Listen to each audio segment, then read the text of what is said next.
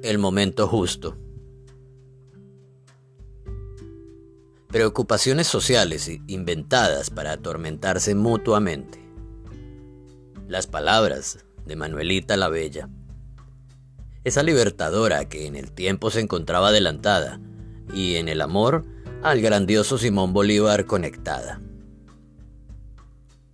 Pero claro, el amor a aquel libertador era proporcional al de nuestras tierras por ello, aquella preocupación beligerante por la independencia suramericana.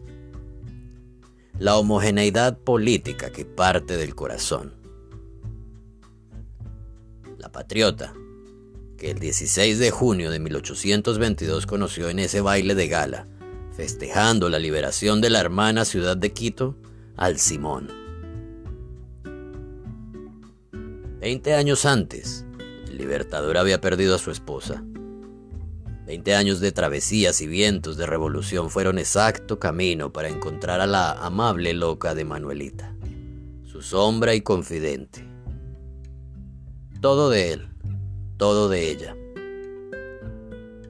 La coronela caminó los Andes, la coronela abrazó esa causa independentista y esa misma gran mujer floreció entre ires y venires el amor del libertador. Por supuesto, también el amor de la raíz nuestra americana. Y ayer, como hoy, una mujer fuerte era abrazada por las mujeres ante la acometida de los sementales odiosos.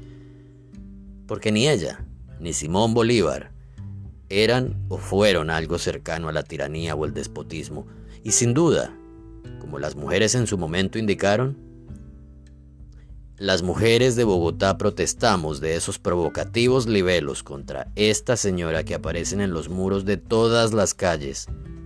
La señora Sáenz a la que nos referimos no es sin duda una delincuente. Ella no alcanzó a ver a su compañero, su querido Simón, pero eso sí, fue la libertadora del libertador el momento justo. Un escrito y lectura migrante. Sergio Perugache. Un recuerdo de los 200 años de las cartas entre Manuelita Sáenz y el grandioso revolucionario Simón Bolívar.